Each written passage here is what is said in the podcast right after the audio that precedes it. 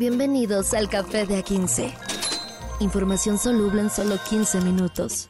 Con Carlos H. Mendoza y Julio César Lanzagorta. Date un sorbo y disfruta. El Café de A15. Lunes 18 de diciembre del año 2023. Ah, ya falta poco para que deje de decir esa sandez del año como si estuviera escribiendo en la libreta de la primaria la fecha, señor Mendoza. Ya, ya estamos en la recta final. Ahora sí, no hay quien pare esto, a menos que el corazón se nos pare antes a nosotros o algo. ¿Cómo está? Eh, eh, estamos a día, a día 18 de diciembre y el año no ha acabado con nosotros y estamos a punto de nosotros acabar con el año.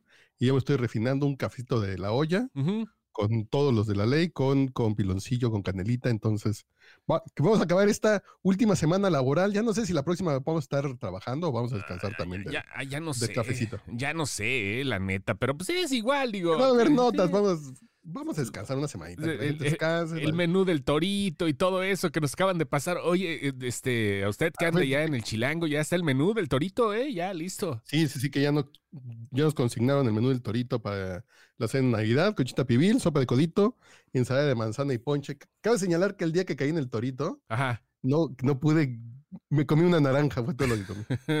La comida estaba, no, no, no, no, no, así de Qué bueno que no se comió usted un limón, señor. No, no, no, no, qué tristeza, sí. Una sopa de lentejas sin lentejas y con dos trocitos de salchicha. Chale. No, no, no, no. En fin. pero en fin, por eso si, si beben, no manejen, eh, eh, pórtense bien, dejen el carro, paguen un Uber por 200 pesos de Uber, van a poder cenar bien en su casa y se van a ahorrar la cuchita pibil, la sopa de codito, la ensalada de manzana y el ponche. Quedarán en la Ciudad de México a los que caigan en el alcoholímetro el 24. Oye, y hablando de eso, ¿qué te parece un baguette VIP como los que sirven en el tren Maya, señor? Que fue una polémica eso del menú, ¿eh? El menú del tren Maya, entre otras cosas que estuvieron surgiendo a lo largo del día de ayer, que bueno, ya fue ahora sí como que la inauguración para la perrada. Y estuvo interesante, ¿no? Estuvo interesante lo que pasó ahí en ese trayecto que da un volteón por la península de Yucatán entre las selvas, los jaguares y la deforestación. Sí, eh, ay, creo que es una muestra más de lo que es este gobierno de la cuarta transformación, pero pues si la gente no quiere ver, pues no lo va a ver, pero es un tren lento, es un tren que, como ponía Julio Patán en un, para hacer, para hacer VIP está muy chafa y para hacer para el pueblo está chafa y caro la comida, ¿no? Sí. Eh, entonces, e, es, es triste porque es más cómodo subirte a una DO, que llevas tu pantallita, llevas tu Wi-Fi. Los asientos sí se reclinan. En el tren Maya no se reclinan los asientos. No manches. Llegas más rápido. Entonces, son esas cosas que, que la gente justificará. El presidente dice el viernes que lo inauguró, decía que es la obra más grande que se está haciendo en ese sentido en el planeta Tierra. Tatiana Cloutier dice que la gente se va a acordar este día como el día en que llegó el hombre a la luna. Ajá. Y payasadas así que dices, es un tren en una época en que hay trenes. Yo he viajado de Barcelona a Madrid en el Renfe, que es un recorrido como de 500 kilómetros en dos horas. Es como de ir de aquí a Acapulco en dos horas. Dices, ah, ese es un tren óptimo, eh, bonito, de alta velocidad.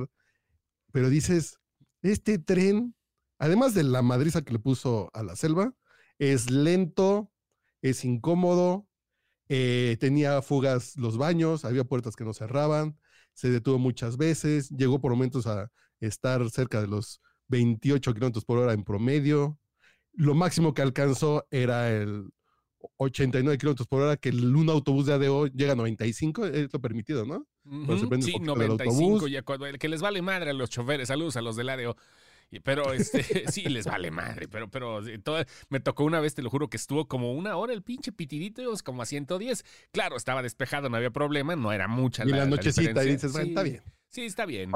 Para que todos lleguemos rápido, ¿no? Pero mira, realmente no es, no, no es tanto el precio porque supuestamente es un lugar que, debería de tener un atractivo. Estamos hablando que está, eh, es, un eh, tren que pasaría por quizás los lugares más eh, turísticos de México. Vaya, existe el Chepe. Yo no he tenido, tengo unas ganas, he tenido unas ganas de ir al Chepe durante toda mi vida, que seguramente en algún momento me lanzaré para el norte del país Pero sí, digo, está interesante las tarifas. Por ejemplo, en temporada alta sí suben, ¿no? Este, este tren que recorre 350 kilómetros y que va desde Los Mochis hasta Krill. Pero pues ahí sí tienes un paisajazo, maestro. Aquí yo creo que nada más pura hierba, ¿no? Y si de repente te sale un jaguar, pues nada más te va a ver de lejos porque no creo que se acerque. Pero además el tema aquí es que eh, podemos hablar de estos trenes rápidos que están en Europa, pero podemos hablar del Chepe que está en México, que es un tren turístico. Sí, es el tren turístico, es el único. Es bonito, funciona, es un precio justo, es eficiente, tiene muchos años de, de funcionar. Eh, Está la usanza, vaya. O sea, no, están presumiendo algo que no. Aquí es un tren para ver el paisaje, es un viaje contemplativo. Que si vas en temporada decembrina o temporada invernal, te va a tocar nieve, te vas a zurrar de frío, pero bonito. Acá la vieja, a la vieja esencia del norte del país, sur de Estados Unidos, Chihuahua. Chihuahua, literalmente. Chihuahua.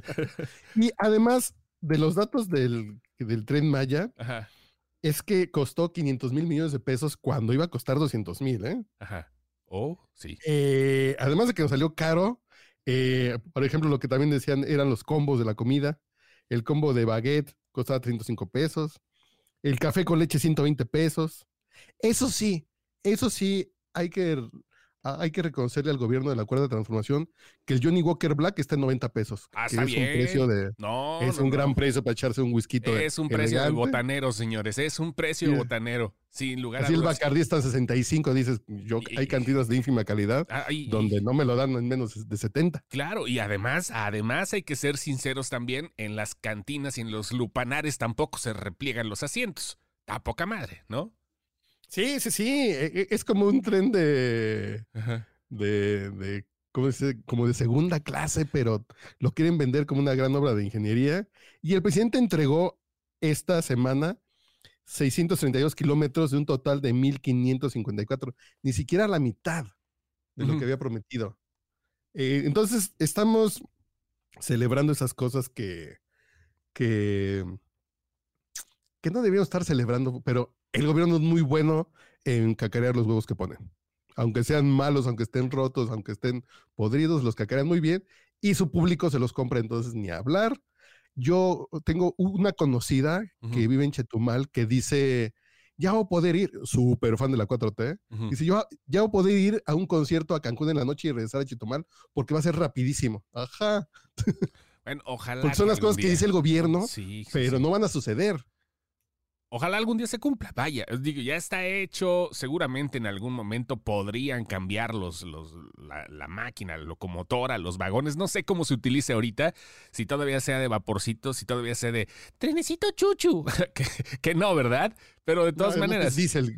sí. Creo que son trenes diésel, creo. Ándale. Pero de todas maneras, o sea, en algún momento podrían hacer el cambio. No sé, ya está trazado. Pues ya ni modo de volver a poner a todas las palmeras ahí, ¿no? Ya no se puede, pero, pero vaya, ojalá, ojalá que en algún momento funcione porque sonaba bien.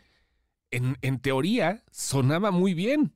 Esperemos que realmente funcione, ¿no? O sea, sonaba interesante, ¿no? Que fuera la panacea del turismo. Si fuera un tren rápido para poder ir de Cancún, que volvemos al punto, no es el centro de Cancún. No, no, no. Está a las afueras de Cancún y la terminal de Campeche tampoco está en el centro de Campeche, está a las afueras de Campeche. Además del, del, tiempo que te vas a hacer, tienes que salir de la ciudad para tomarlo y son, que son interesantes. Dices, ah, ah, hace un turista que está en Cancún se puede subir al tren Maya y bajarse en Chinza en hora y media. Dices, ah, está padre, ¿no? Va a activar, o puede llegar a Mérida en dos horas. Ah, está padre. Pero al parecer, pues no va a haber ninguna diferencia con subirse en un ADO el día de hoy. Ah, bueno, sí, sí va a haber diferencia, ¿eh? porque el ADO también ya, si vas ahorita pasando por la autopista, seguramente va a influir en el costo de los boletos. La Capufe ya se volvió a poner guapa subiendo las tarifas de las casetas, aunque bueno, con sus respectivos bemoles, porque Guerrero sigue gratis. Sí, sí, sí, ahí porque están en estado de, excepción por la emergencia de Otis. Pero aumentan las casetas, ¿en qué porcentaje? ¿Aumentan, está viendo 17%, 15%? Mm, no, no, no, están como el 11% aproximadamente. El, 11%. es, por encima de la inflación.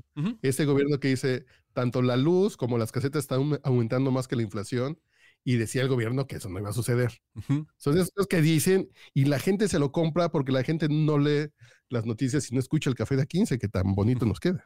No, pero mira, deja de eso, o sea, este, es, es interesante el punto me, voy a poner quizás neutral, ¿no? Que esto eh, va a afectar tanto a la gente que se lo va a comprar o no. Porque pues tiene que pasar, si vas, a menos que te vayas puebleando, ¿no? Que te vayas aquí por la ruta panorámica, como se le dice vulgarmente, a andar guajoloteando ¿no?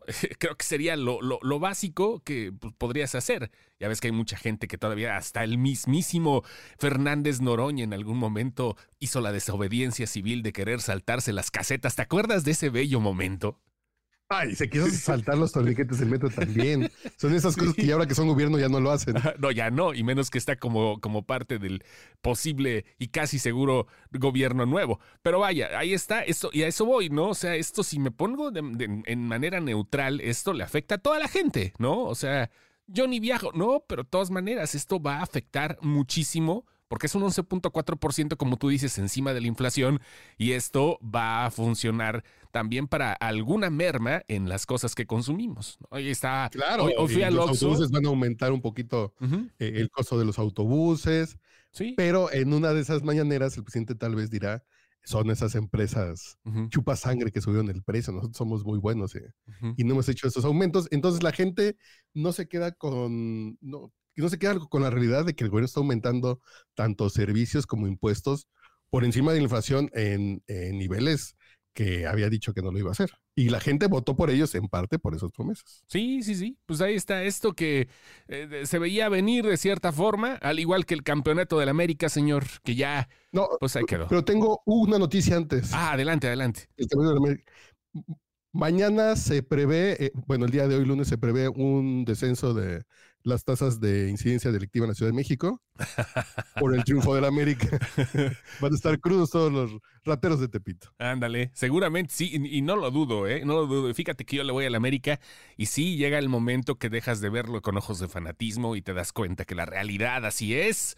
Este, pero vale la pena, eh, va, va, a ser un triunfo. Los americanistas, seguramente la camada fanática se comportará de una, manera, de una manera inmamable en el día de hoy y seguramente así estarán durante unas semanas. Bueno, también déjame te digo que los aficionados regios son, hubieran sido también el doble de mamones, pero vaya, la afición... Sí, ya están ahí en sus cuatro cuadras ahí. Eh, sí, es lo que te iba a decir, la extensión territorial del americanismo si se pone recia, ¿no? Se pone, no regia, recia.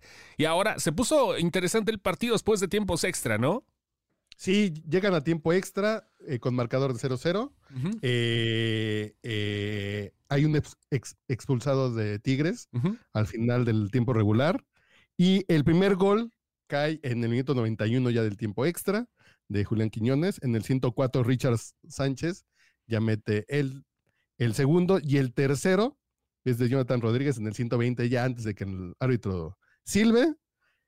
Queda 3-0 la final el América celebra su, su campeonato número 14 y los americanistas estarán inmamables unos días. Unos días, bueno, toda la vida, pero hay, hay picos, ¿no? O sea, hay, hay, horarios para eso. Y sí, ahí estuvo el partido.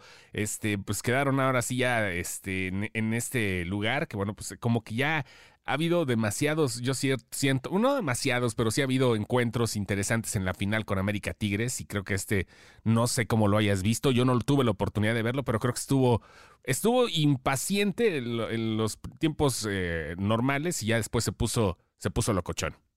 Sí, fue un juego muy, muy, muy cerrado hasta el final con esta expulsión con esta expulsión de Raimundo Fulgencio en el 79.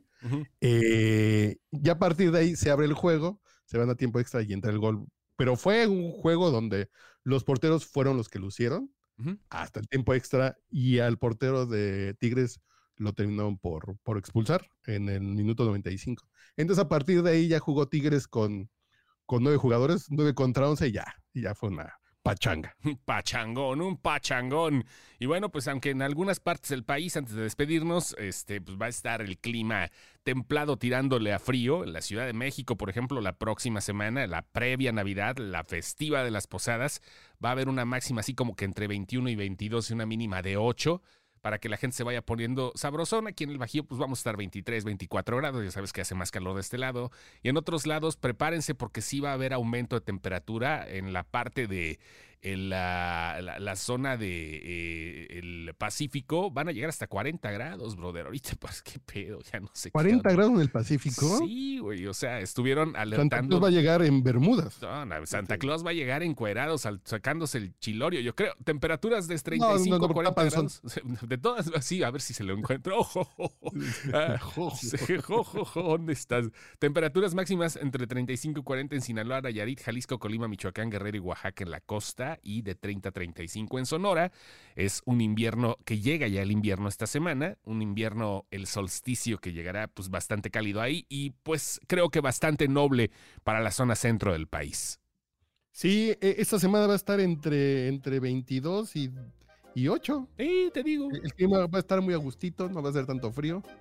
Eh, yo, ya, yo ya que había puesto mis, mis sábanas de franela, pero creo que Sí, todavía puedes ahí eh, eh, evitarlas. Jueves 21 de diciembre. De, de, encaje navideño. Oye, aquí fíjate que todavía hay moscos aquí en el Bajío. Están, te digo, te lo dije la semana pasada. Todavía, ahora ya están más pendejos todavía. Pero este, ya todavía existen los Aedes aegypti de este lado del, del planeta. A ver qué onda. Café de A15. Información soluble en solo 15 minutos. Con Carlos H. Mendoza y Julio César Lanzagorta. Date un sorbo y disfruta. El café de A15.